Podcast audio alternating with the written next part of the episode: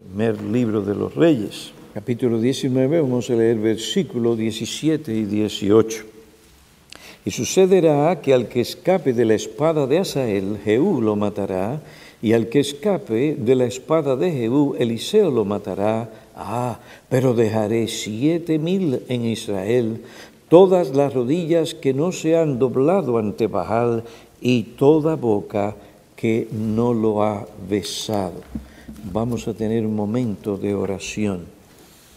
Oh Dios y Padre, invocamos tu nombre, la manifestación del Cristo presente en medio de su pueblo, en gracia, misericordia, bondad y verdad. Te suplicamos que nos des de tu Espíritu para recibir tu palabra y poder también aplicar y obedecerla en el amado Jesucristo. Amén. En esta ocasión veremos que hay métodos que Dios continúa utilizando para lograr sus propósitos eternos y redentores. Entre esos métodos está el ministerio fiel de aquellos hombres que Él llama a servirle y a pastorear a su grey. Esto es lo que vemos en la vida y ministerio profético y pastoral de el profeta Eliseo. Dios usó ese ministerio para animar y edificar al remanente piadoso en Israel y para llamar a las ovejas perdidas de esa nación. También lo usó para continuar la obra que Elías había comenzado. Esa era la obra de reforma en Israel también de invocar el juicio divino sobre una nación apóstata e idólatra. Lo usó también en tercer lugar para continuar el ministerio profético en Israel, para continuar el ministerio profético en Israel. Dios le dijo a Elías, ungirás a Eliseo por profeta en tu lugar. Estas palabras y la que Dios dijo sobre los siete mil que no se doblaron ante Baal, corrigieron la visión y los sentimientos depresivos y pesimistas de Elías el profeta. Animaron su corazón Dios le dijo a Elías, tú no eres el único que has quedado vivo. Yo dejaré siete mil hombres en Israel que hoy me sirven fielmente, aún más otro servirá como profeta en tu lugar. La vida de ese hombre, su vida irreprensible, su testimonio fidedigno y su servicio fiel se convertirían en esa espina que despertaría y heriría la conciencia adormecida e insensible de Israel. El profeta era el representante del Señor. Su deber no era invitar a la gente para tener un buen tiempo social fabuloso, en el que él se reunía con la gente para celebrar conciertos de música sensual, alegre, lascivosa, como en algunos círculos cristianos de hoy. No, en ningún modo. Eso no quiere decir que en su momento haya su tiempo social, que en su momento haya su concierto. Pero hermanos, ese no es el ministerio de Eliseo en Israel y ciertamente no lo es, es del pastor o de los pastores en una iglesia de Jesucristo. El deber del profeta no era reunirse con otros gurús religiosos para compartir sus ideas y percepciones religiosas. Su deber era revelar la voluntad de Dios al pueblo. Él hablaba con la autoridad que el cielo le daba. Como representante mensajero de Dios, él decía, así dice el Señor. El profeta está consciente de que la palabra de Jehová que él comunica al pueblo no es un mero anuncio, sino la expresión de la voluntad del Dios del cielo que demanda pronta, deliberada, sincera y completa obediencia. Así dice el Señor. Y así es como todos nosotros tenemos que recibir su palabra.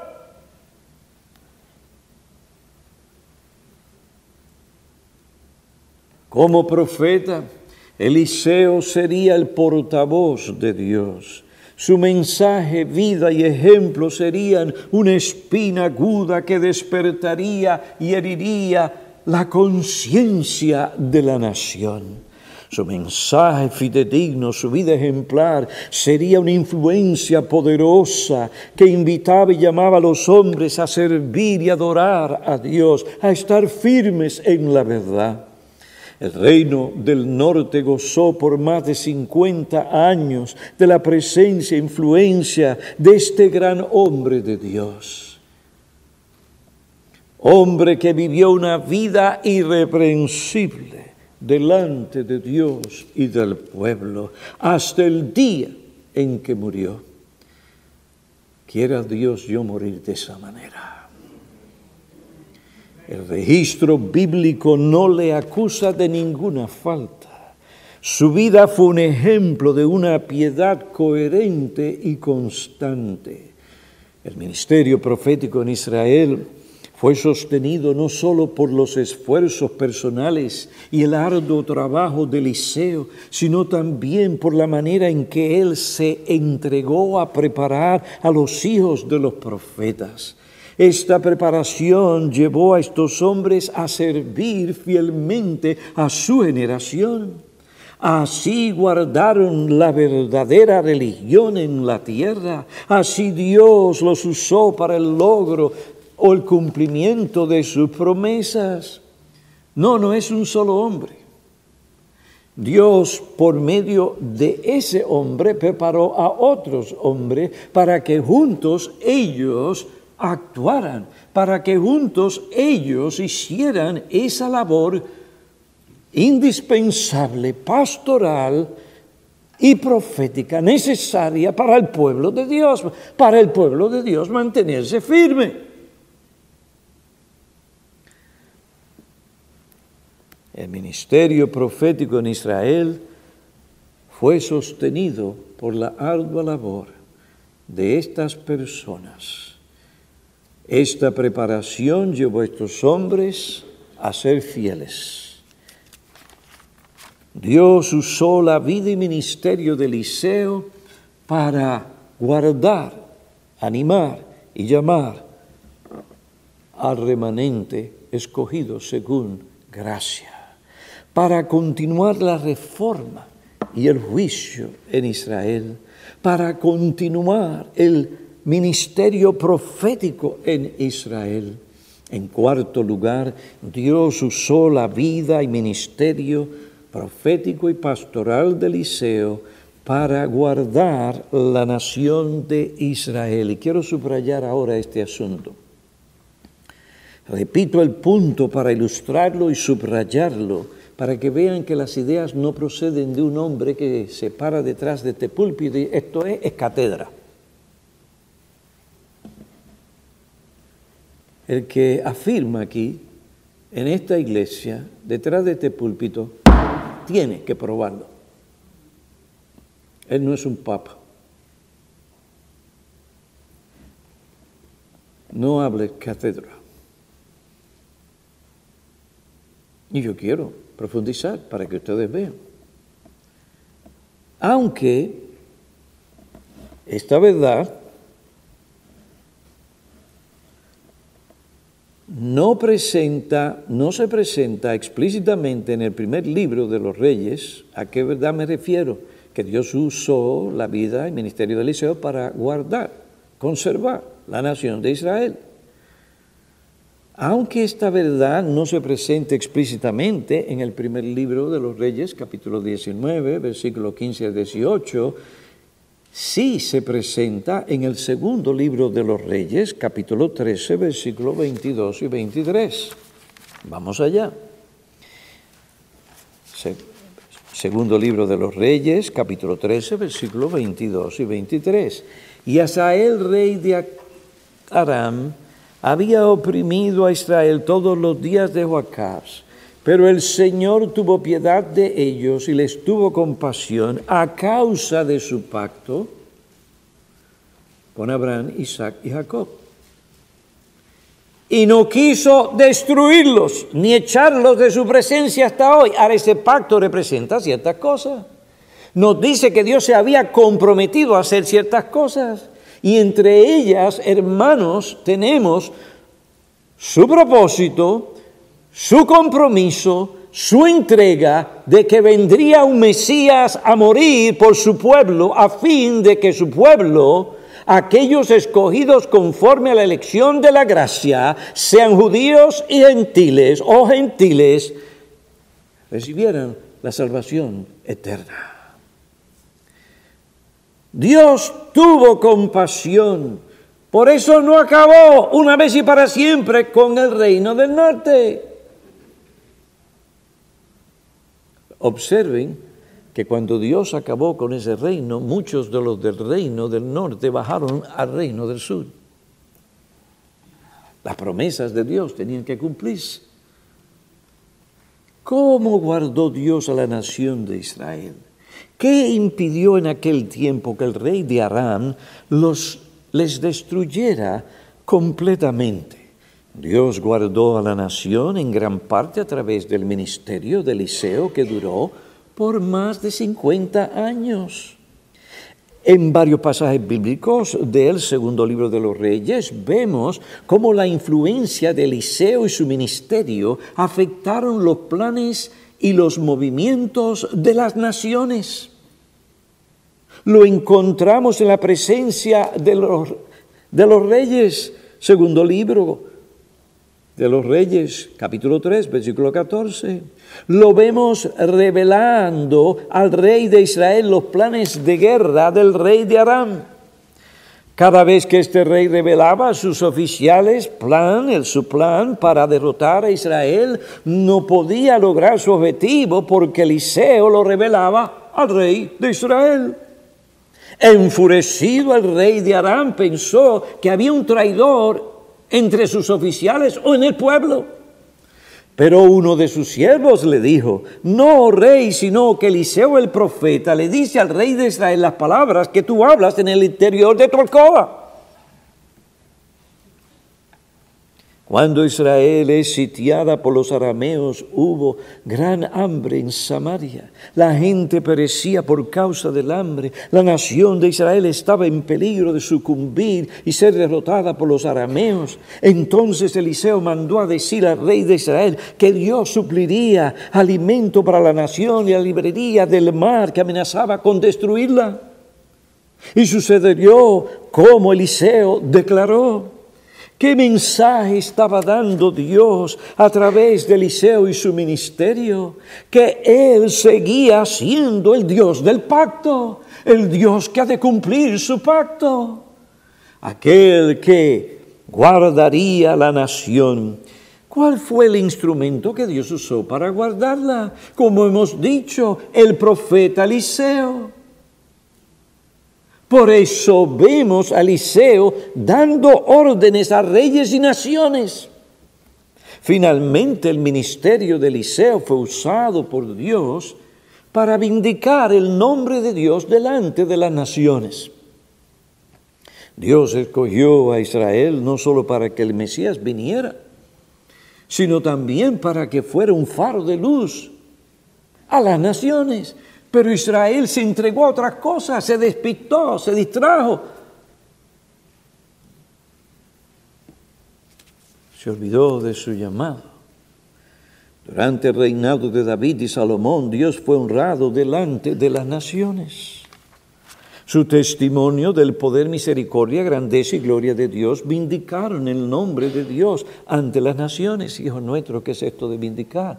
Donde se ve claramente que Dios es Dios. Donde se ve que Él es lo que Él dice ser. Donde los hombres reconocen lo que Dios es. ¿Quién es Dios? El soberano, el creador. Pero aún más, ese Dios también es un Dios que se ha dado a conocer a su pueblo como el benefactor y redentor de su pueblo, con propósitos eternos, con el propósito de restaurar al hombre aquello que él en el principio hizo cuando creó al hombre. Lo hizo a su imagen y semejanza. Lo hizo para tener comunión con Dios. Lo hizo para poder disfrutar de Dios, disfrutar de todas las bendiciones que Dios ha dado al hombre en la creación. Pero ¿qué sucedió? El hombre cayó. Fue hábil la serpiente. No, fue hábil el que estaba detrás de la serpiente, sabía cuál era y podía ser la debilidad del hombre.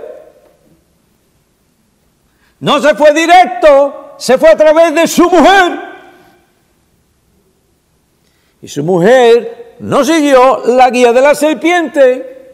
Sí, claro, sí. No, no siguió la guía de su marido ni de Dios. Pensó en un momento dado que podía conocer mejor la voluntad de Dios que su propio marido y que Dios. Y usando los hechizos y los encantos de una mujer, porque la mujer tiene sus hechizos y sus encantos, y si los usa para bien, amén. Pero si los usa para mal, pobre de ese hombre pobre de ese hogar y pobre de la iglesia. Ah, pastor, yo no sabía que yo te... Sí, sí. Dice la Biblia que la mujer sabia edifica su hogar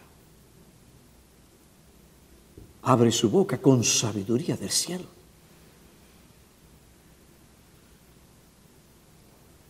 Pero ¿qué sucedió? El hombre se dio y todos en él caímos.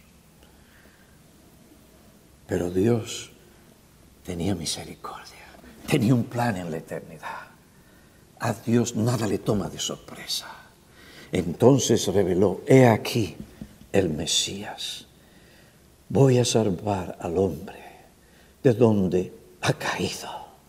El hombre no puede restaurarse, no puede salvarse. Es que lo vemos, lo vemos, el pecado, como controla la mente el corazón humano. Aún nuestro propio corazón, bajo la influencia de un corazón corrupto que ha cedido a las seducciones o las presiones o a esto, aquello y lo otro, vemos la realidad de lo que se llama pecado. Esto no es una invención, esto es una realidad con la cual todos nosotros vivimos continuamente.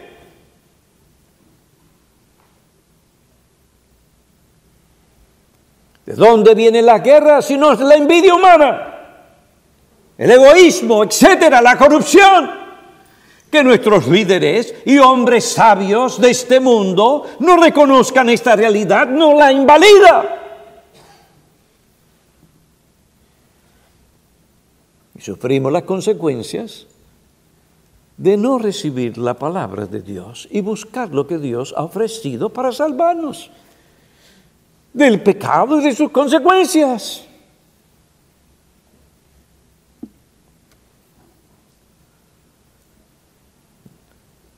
Dios va a vindicar su nombre. Él le dijo a Adán, yo voy a salvar por medio de la simiente de la mujer. Y todos nosotros estamos aquí porque Dios cumple, es decir, los salvos, su promesa. Esto empezó en el huerto. Dios no se olvida. Este es el único y verdadero Dios. Este pueblo se entregó a la idolatría, la impiedad, la impureza, la maldad, los deseos de sus corazones corruptos, dejaron de honrar a Dios delante de las naciones. A pesar de la infidelidad de Israel, Dios honraría su nombre delante de las naciones. Su nombre sería conocido por las naciones, su poder y grandeza serían reconocidos por los gentiles. ¿Y cómo Dios honró su nombre delante de las naciones?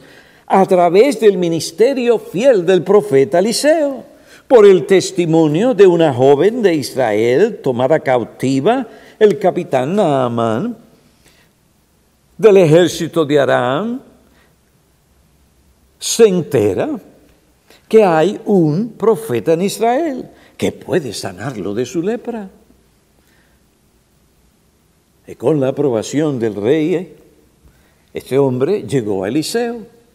Eliseo sana a este general de su lepra. Es decir, él ora, clama al Señor, pero le da las instrucciones que Dios le ha dado a ese general, vete y lávate siete veces.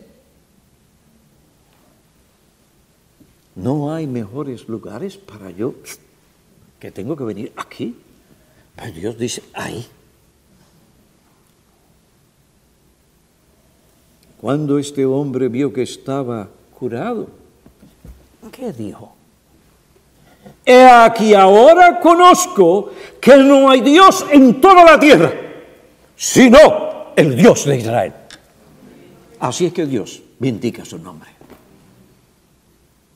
Dios usó la vida y ministerio de Eliseo para animar, edificar al remanente, llamar a las ovejas perdidas de Israel, para continuar reforma y juicio, para continuar el ministerio profético, para guardar a la nación y para vindicar su nombre.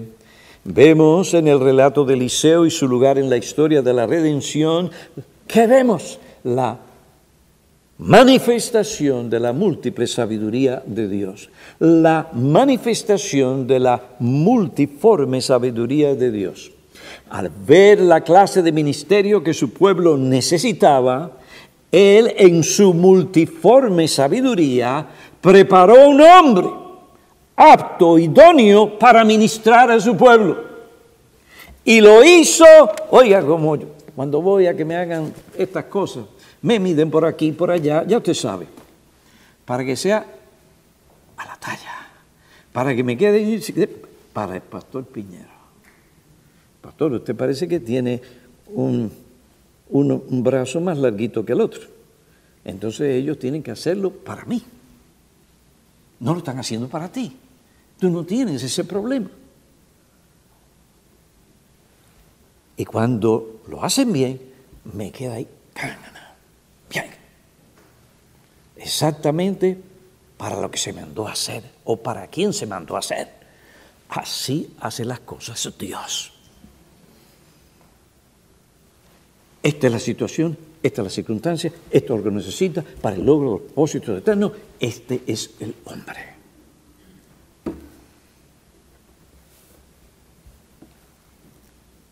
Él levantó a Eliseo. Anteriormente, Israel necesitaba un hombre como Elías. Y Dios le dio un Elías. La conciencia embotada y cauterizada de la nación y su apatía hacia la verdadera religión demandaba un hombre que sacudiera la nación y la llevara a reconocer que Jehová es Dios. ¿Qué hizo Dios? Él levantó un hombre rígido y tosco como Elías, un hombre con los dones, características, gracia, temperamento y personalidad que la situación requería. Ahora, para un ministerio más largo, más extensivo, que necesitaba la levadura de la influencia de un hombre irreprensible, piadoso, con muchas gracias sociales. Él preparó y moldeó a este hombre para la clase de ministerio que el pueblo de Dios necesitaba por los siguientes 50 años. Cuán sabio es Dios en la elección y preparación de hombres cuya preparación les permitirá corresponder adecuadamente a lo que requiere la situación, a lo que realmente necesita el pueblo de Dios en un punto específico de la historia. El entendimiento y reconocimiento de la sabiduría de Dios librará a los ministros hoy de la envidia ministerial, de la envidia ministerial. Les librará de envidiar la posición, el ministerio de otros hay tal cosa como envidia ministerial, rivalidad ministerial. Eso es vergonzoso, pero lo hay, existe. Filipenses, capítulo 1.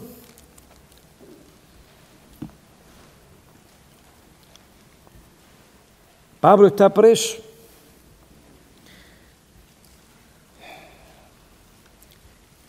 Versículo 12, y quiero que sepáis, hermanos, que las circunstancias en que me he visto han redundado en el mayor progreso del Evangelio, de tal manera que mis prisiones por la causa de Cristo se han hecho notorias en toda la guardia pretoriana y a todos los demás y que la mayoría de los hermanos confiando en el Señor por causa de mis prisiones tiene mucho más valor para hablar la palabra de Dios sin temor. Algunos, a la verdad, predican a Cristo aún por envidia y rivalidad. Pero también otros lo hacen de buena voluntad. Estos lo hacen por amor sabiendo que he sido designado para la defensa del Evangelio. Aquellos proclaman a Cristo por ambición personal. Muchas veces las personas no se dan cuenta de esto, pero eso es lo que hay. No con sinceridad, pensando causarme angustia en mis prisiones. Entonces, ¿qué? Que de todas maneras, ya sea fingidamente, Dios conoce el corazón, no yo, o en verdad, Cristo es proclamado y en esto me regocijo y me regocijaré.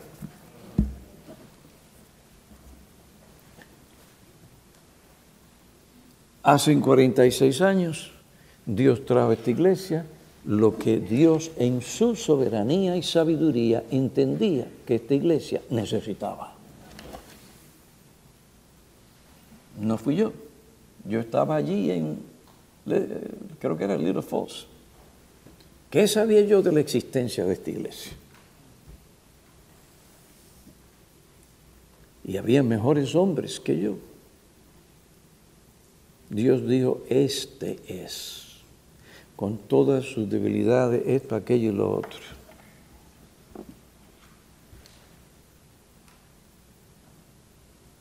Y Dios en su misericordia obró en esta iglesia. Algunos de ustedes no saben lo que tienen. Y hay veces que Dios permite que lo pierdan. Nosotros no estamos enorgullecidos. Nosotros sufrimos por el pecado que vemos en nuestras vidas.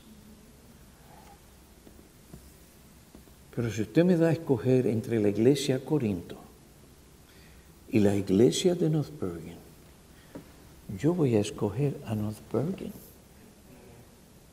No porque tiene todos los dones que tenía Corinto. Pero ¿a quién le gustaría estar en una iglesia donde un hijo se ha acostado con la madre, no, con la esposa de su padre? ¿A quién le gustaría estar en una iglesia donde hay abusos de la cena del Señor y se están embriagando unos cuantos? ¿A quién le gustaría estar en una iglesia donde hay algunos que, sean, que están muertos? ¿Por qué? Han abusado de la cena. ¿A quién le gustaría estar en una iglesia que están poniendo en tela de duda la resurrección o la doctrina de la resurrección. Dígame usted, ¿a quién le gustaría estar en esa iglesia donde Pablo le dijo, ¿cómo quieren que yo vaya? Dígame. ¿Con amor o con vara?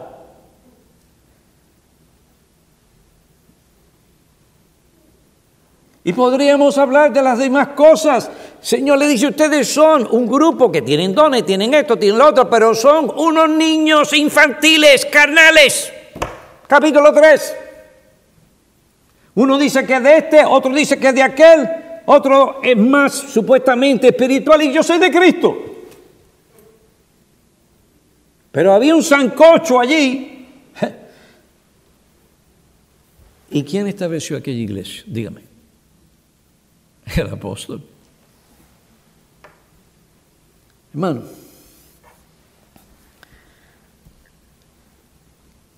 tenemos que dar gracias a Dios por su gran misericordia. Ah, que hay esto al otro. pudiera ser peor. Pudiera ser peor. Pero Dios ha tenido misericordia. No porque somos mejores que nadie. Al contrario, el que más luz tiene es más culpable que aquel que no la tiene. Déjeme decirle a ustedes aquí, miembros de esta iglesia, Dios no es un Dios que, usted puede burlar y jugar una doble vida aquí en esta iglesia. Porque tarde o temprano, en el momento que uno se espera, Cristo va a revelar lo que usted está haciendo a escondidas nuestras. Porque esta, con sus debilidades, es la iglesia de Cristo. Aquí hay que andar con temor y reverencia porque no estamos tratando con hombres, sino con Dios. Usted quiere tratar con hombres, se va a otra iglesia, pero no aquí.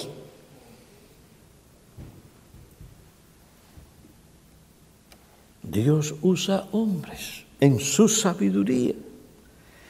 Y si los ministros entienden el método de Dios y que Dios toma este y lo pone aquí, porque tiene su propósito y el otro lo pone allá, a este le da super dotado de dones, a este pocos dones. El Señor sabe lo que hace, es decir, no hay razón, ni base, ni fundamento para que los ministros sientan envidia. Al contrario, regocijarse en ver las cosas que Dios hace aquí, que hace allá, según su voluntad.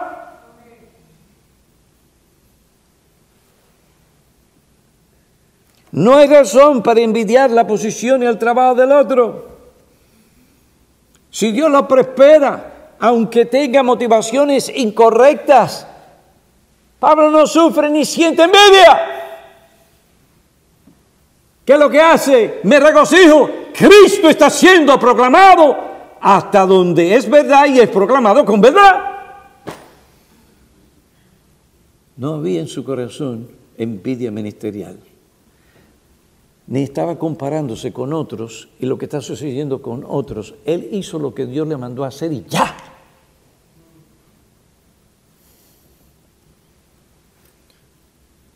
No hay razón para envidiar la posición y el trabajo de otro. Uno de mis deseos aquí en esta iglesia, si Dios me lo concede, es que antes de mi partida aquí haya una pluralidad de ancianos que funcionan según las escrituras, donde los ancianos, cada uno de ellos no tiene su propia agenda, sino una sola, la de Cristo. Donde no se esté envidiando a aquel porque aquel puede decirlo así y aquel lo puede decir allá. Y no, no, todo es nuestro. Lo que tiene aquel que se dé cosas porque eso Dios nos lo dio para complementarnos a nosotros somos un cuerpo de ancianos. ¿eh? No, no hay este y aquel, es todo. Porque Dios tiene una razón por la clase de hombres que escoge para una congregación específica. Por tanto, no hay razón alguna. Ministro, quien quiera que sea que me estés escuchando, tal vez me escuche después para sentirte triste ni deprimido, ni inconforme, y menos para sentirte envidioso, sino contento por el don que Dios dio a su pueblo o a su iglesia.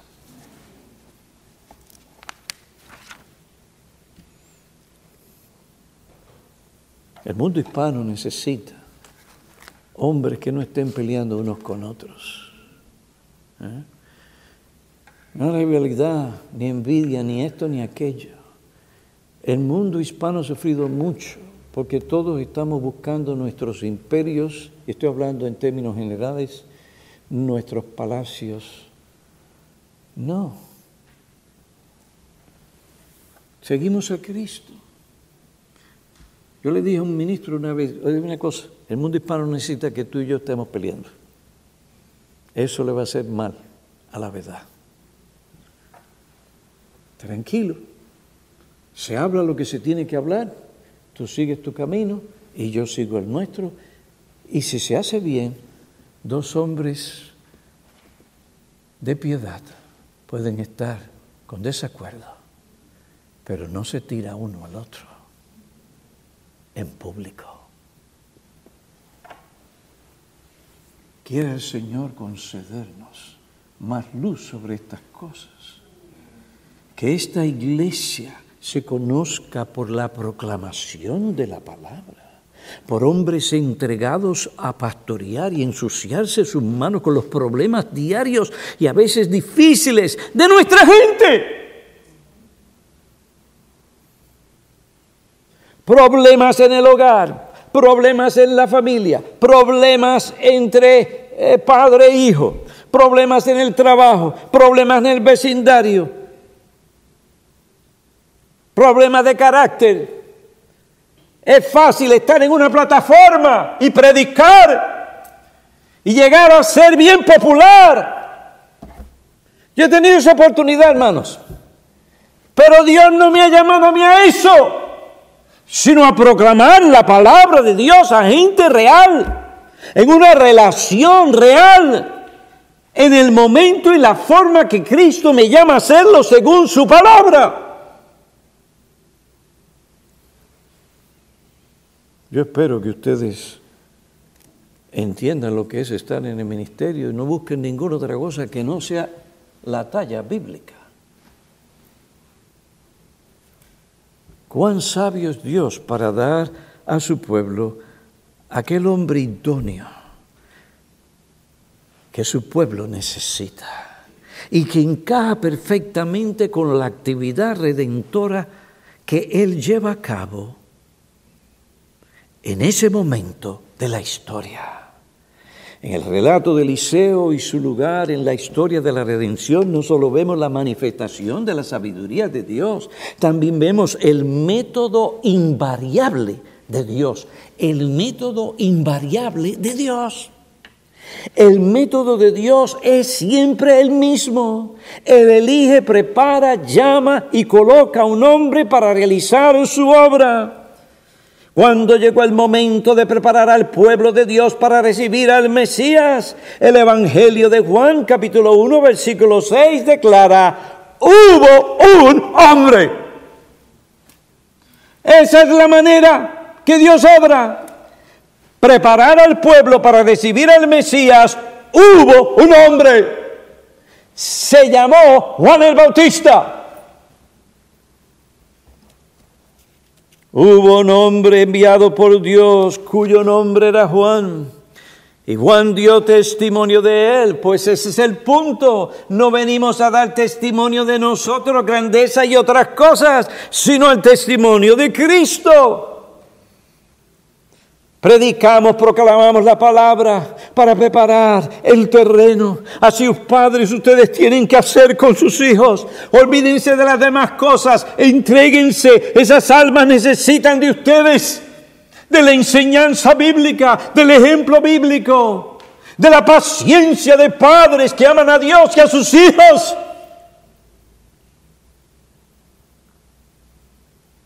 Hubo un hombre y en cada hogar en esta iglesia hay un hombre.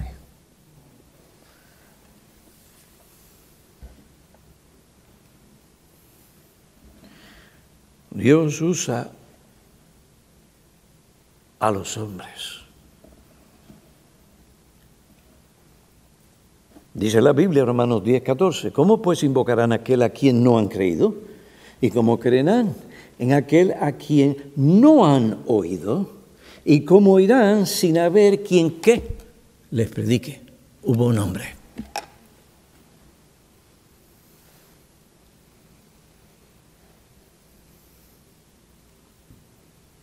Dios escoge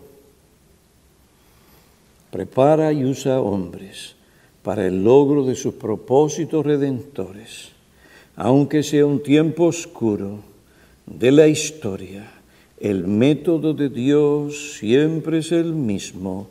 Él toma un nombre, lo salva, lo regenera, lo moldea, lo somete a un periodo de preparación, de disciplina y lo forma en un hombre idóneo para lograr su propósito redentor. Hubo un hombre. Y gracias a Dios que todavía podemos decir, un hombre. No me refiero solamente aquí, me refiero a otras iglesias de Cristo. Nosotros no somos los únicos.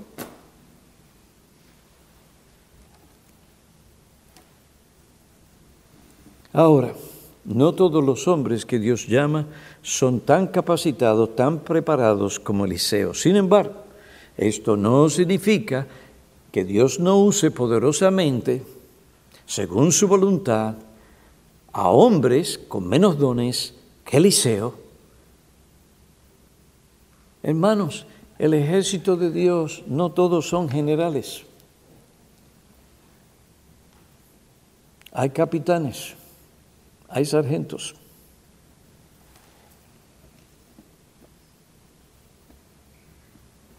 Como otro dijo, el ejército que gana la guerra no está compuesto de diez mil generales. No todos son generales. Tal ejército tiene muchos soldados. Es decir, en el ejército de Dios no todos son Whitfields. No todos son Calvinos, no todos son Spurgeon, no todos son Edwards, no todos son Knox. En el ejército de Dios hay muchos soldados, hombres que no temen ensuciarse las manos con los problemas cotidianos de cada miembro en la iglesia. Queridos hermanos, en esto voy a hacer hincapié. El hecho de que Dios nos haya dado a nosotros otro don y tengamos ahora dos dones, no significa que esos hombres van a poder extenderse al punto que cada momento que usted quiera que esté ahí, esté ahí. Y que ustedes tienen que entender, hay un solo pastor tiempo completo y el otro en medio tiempo. Eso significa que ustedes también tienen que pensar en que tienen que ayudar. ¿Y cómo deberían ayudar a ese hombre que Dios le ha dado? De esta manera, ¿está alguien enfermo? Espere que el pastor lo llame. Eso es lo que dice Santiago. De hecho, otra persona me leyó un versículo, lamentablemente no lo tengo aquí, donde llama al pueblo a buscar al hombre de Dios.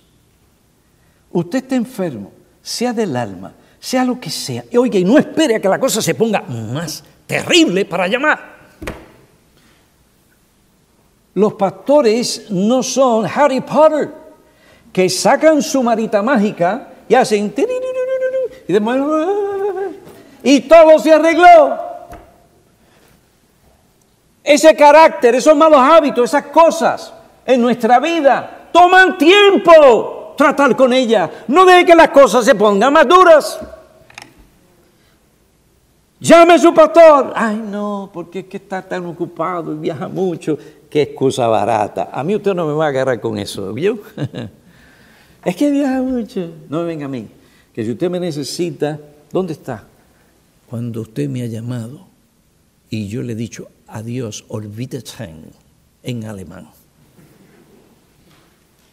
No. Lo que pasa es que a veces nosotros decimos, tiene que ser ahora, ahora mismo. No, no necesariamente. La gente tiene que ser ya. ¿Sabe lo que le pasó a Saúl por estar con esa condición? No llega Samuel. ¿Qué le pasa? La gente se me está yendo, las circunstancias. En vez de esperar, no esperó. Y perdió todo su reino y trajo maldición sobre su hogar. Llame a los pastores, de lo que ellos decidan. ¿Eh? Porque los pastores no solamente tienen la responsabilidad de la iglesia local, tienen la responsabilidad hasta cierto punto de iglesia universal. Y tú no eres el único chico en el bloque. ¿eh? ¿Eh? Llame a su pastor. No, es que yo no quiero ocuparlo porque mira, es que esto... No, déjese de excusa barata es que usted no quiere venir y nos está haciendo nosotros en la bestia, en el horrible, nosotros. Tú eres la víctima y nosotros no estamos ahí.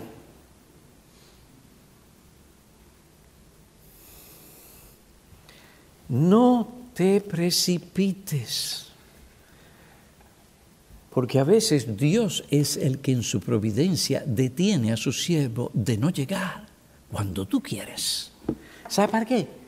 Para que tu confianza no esté en un hombre, sino en Dios.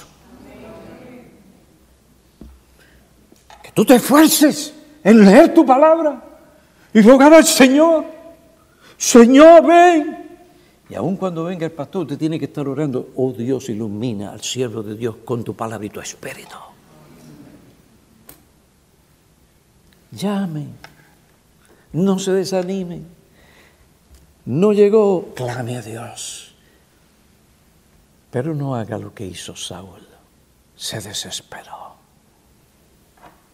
y perdió todo. Dios utiliza hombres. Demos gracias a Dios por el don que Dios nos ha dado. Pero iglesia, necesitamos vuestra cooperación. Necesitamos vuestra paciencia. Usted llamó al pastor y no le respondió. Haga lo que yo tengo que hacer cuando llamo al pastor Jeff Smith. No me responde inmediatamente. Lo vuelvo a llamar. Y lo vuelvo a llamar. Y después, ah, puedo hablar de él porque está a millas de aquí. Y después le mando un mensaje. y espero. Y pasan dos semanas.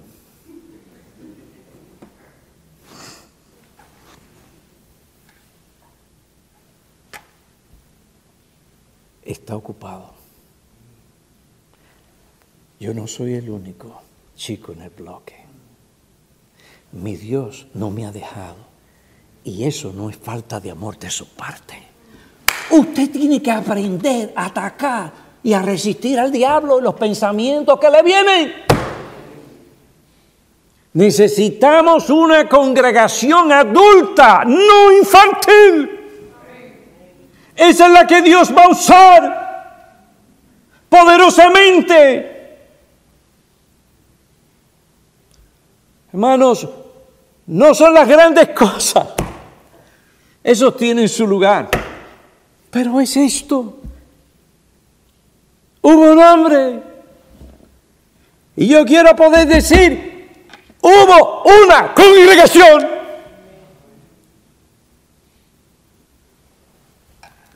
Pastor, yo sé que usted me ama. Pastor Jeff me llama. Ay, mira, que no te... Y me empieza a dar de explicaciones. Y yo digo, un momentito. Esta es la manera en que yo estaba pensando. Tú no me llamaste por esto y esto y esto. Y esto. Yo también soy pastor, le pongo la mejor intención y se acabó. Ah, ¿y qué si realmente no quería llamar? Eso, yo no estoy para juzgar la motivación de nadie. No hagan eso. Usted no es Dios. Ponga la mejor intención y aplastar al diablo. Disfruto de una gran relación con este siervo de Dios, que en muchas ocasiones me ha sacado de un lío a su debido tiempo.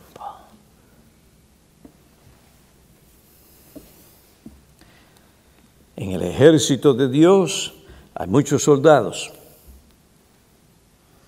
hombres que no temen ensuciarse las manos con los problemas cotidianos de cada miembro de la iglesia. El temor que a mí me da es las, mis faltas de preparación o, mi, mi persona. Y también porque yo quiero traerle la solución divina.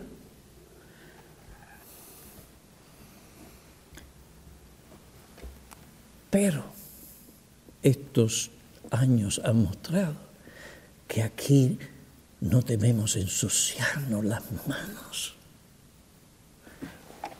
con los problemas cotidianos de cada miembro en la iglesia a su debido tiempo.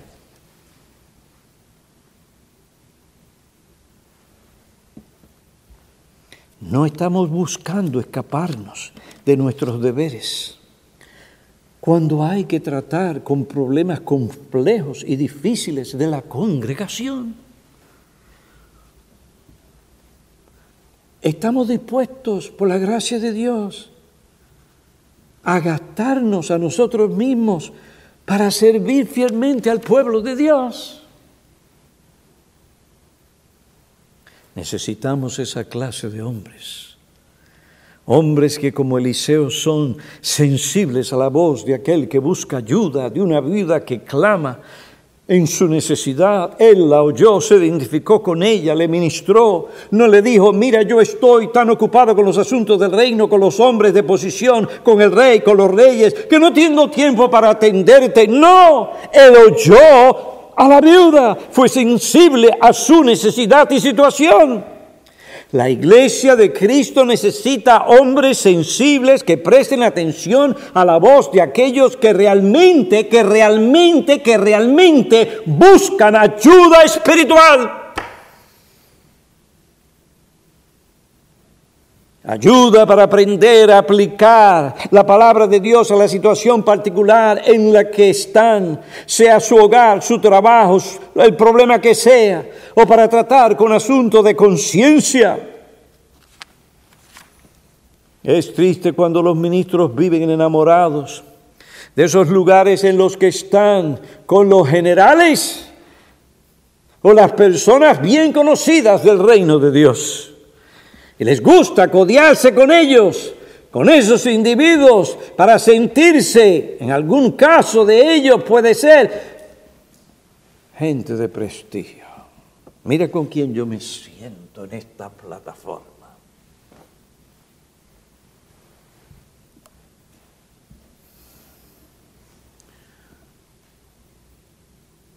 Hermano, donde sea y donde ese espíritu se encuentra, eso es carnalidad y mundanalidad.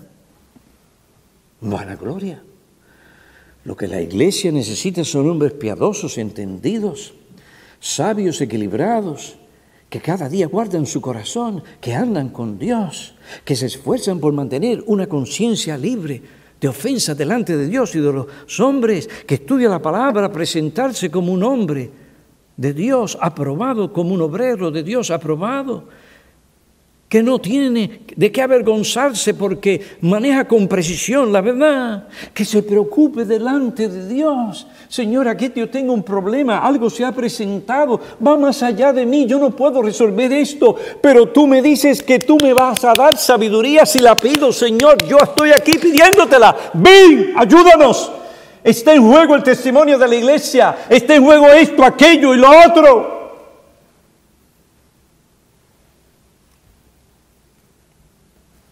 Necesitamos hombres que en el nombre de Dios estén preparados para atacar a los baales de nuestros días. Hombres como Eliseo que digan, vive el Señor de los ejércitos ante quien estoy. Y así prediquen todo el consejo de Dios a los oídos de esta generación entregada a servir y adorar a los baales de nuestros días.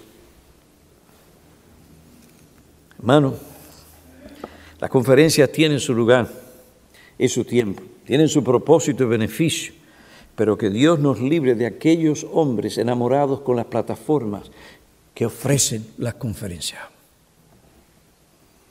No necesitamos hombres que añoran ser oídos y alabados, sino hombres que estén dispuestos a atacar realmente los baales de nuestros días y los baales del corazón de nuestra gente. Hijitos míos, guardaos de los ídolos. Es fácil hablar en contra del continuismo, es fácil hablar de otros ismos, pero ¿qué? de los baales y de los ismos que se han apoderado de la mente y del corazón de nuestra gente. Y que si usted sabe, y usted sabe que si usted le dice algo, puede haber una explosión de primera categoría. Y la gente recurre al escudo que se llama defensivo. ¿Mm?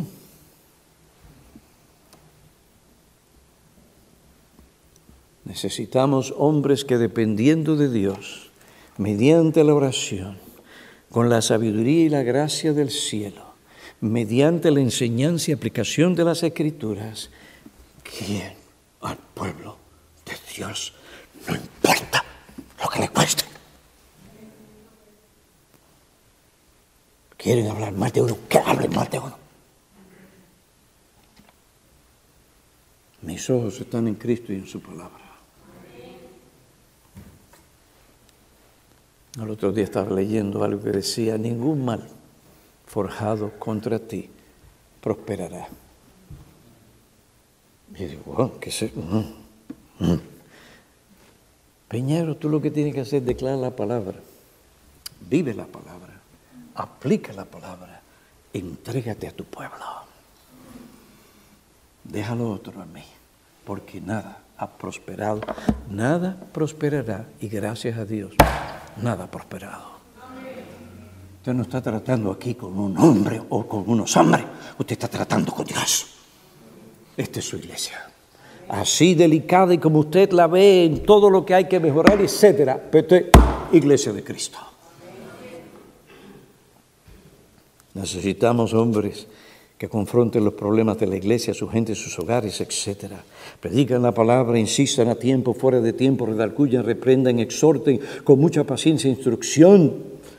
Sobrios, hombres sobrios, que estén dispuestos a sufrir penalidades, a evangelizar, que dirijan al pueblo a la madurez cristiana.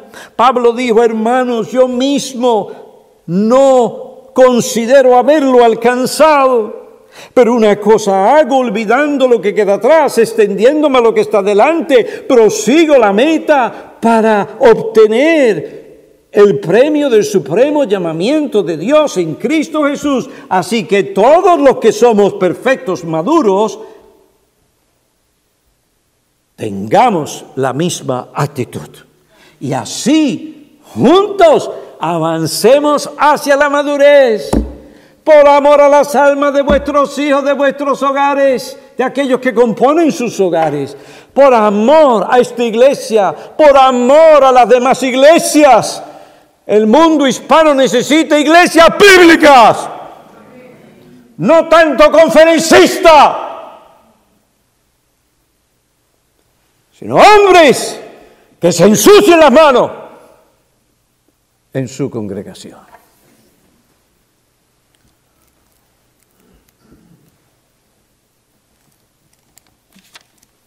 Que estén claros.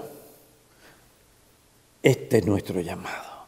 Presentar a cada hombre, es decir, en lo que respecta a nuestra iglesia, perfecto, maduro, delante de Dios. Y por esto me fajo, dice Pablo, en el poder de Dios, instruyendo, enseñando con toda sabiduría, amonestando, diciéndole a la gente lo que la gente no quiere oír, porque si lo oye yo no voy a serle predicador famoso o popular. Por otra parte, los siervos de Dios deben anhelar, y estoy acabando ya, deben anhelar tener mayores dones. No venga con esta excusa, bueno, yo no tengo, Él los tiene ya. Dice, clame a Dios que le dé más dones. Y cultiven los que ya tienen para poder de mayor edificación al pueblo de Dios.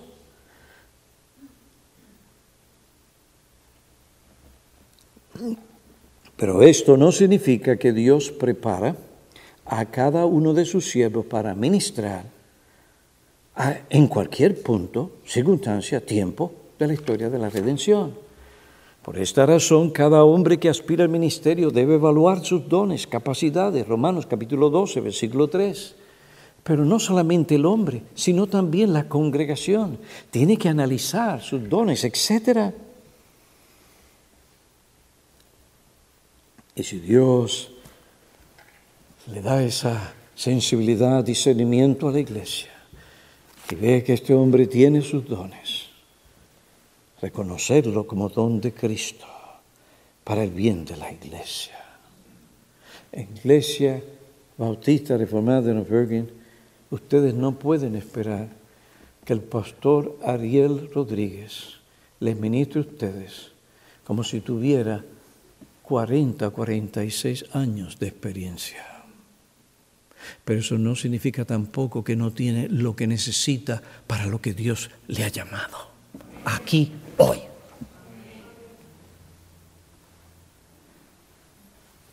Hay muchas cosas que podría decir, pero el tiempo se me va y no puedo.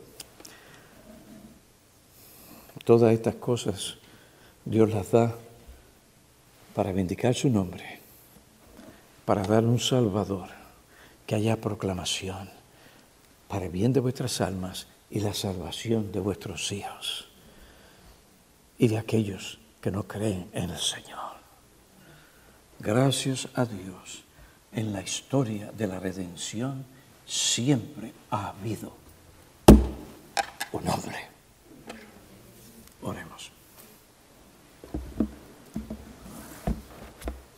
Oh Dios y Padre Celestial, te damos gracias por tu metodología. Perdónanos cuando en nuestra confianza carnal hemos pensado que hay una mejor forma de hacerlo. Perdónanos. Te suplicamos, oh Dios de la gloria, que tú nos ayudes y que tú uses esta iglesia, la santifiques nos lleves a todos a la madurez de tal manera que si te place a ti, podamos ser usados para proclamar todo el consejo de tu verdad y vindicar tu glorioso nombre en Cristo. Amén.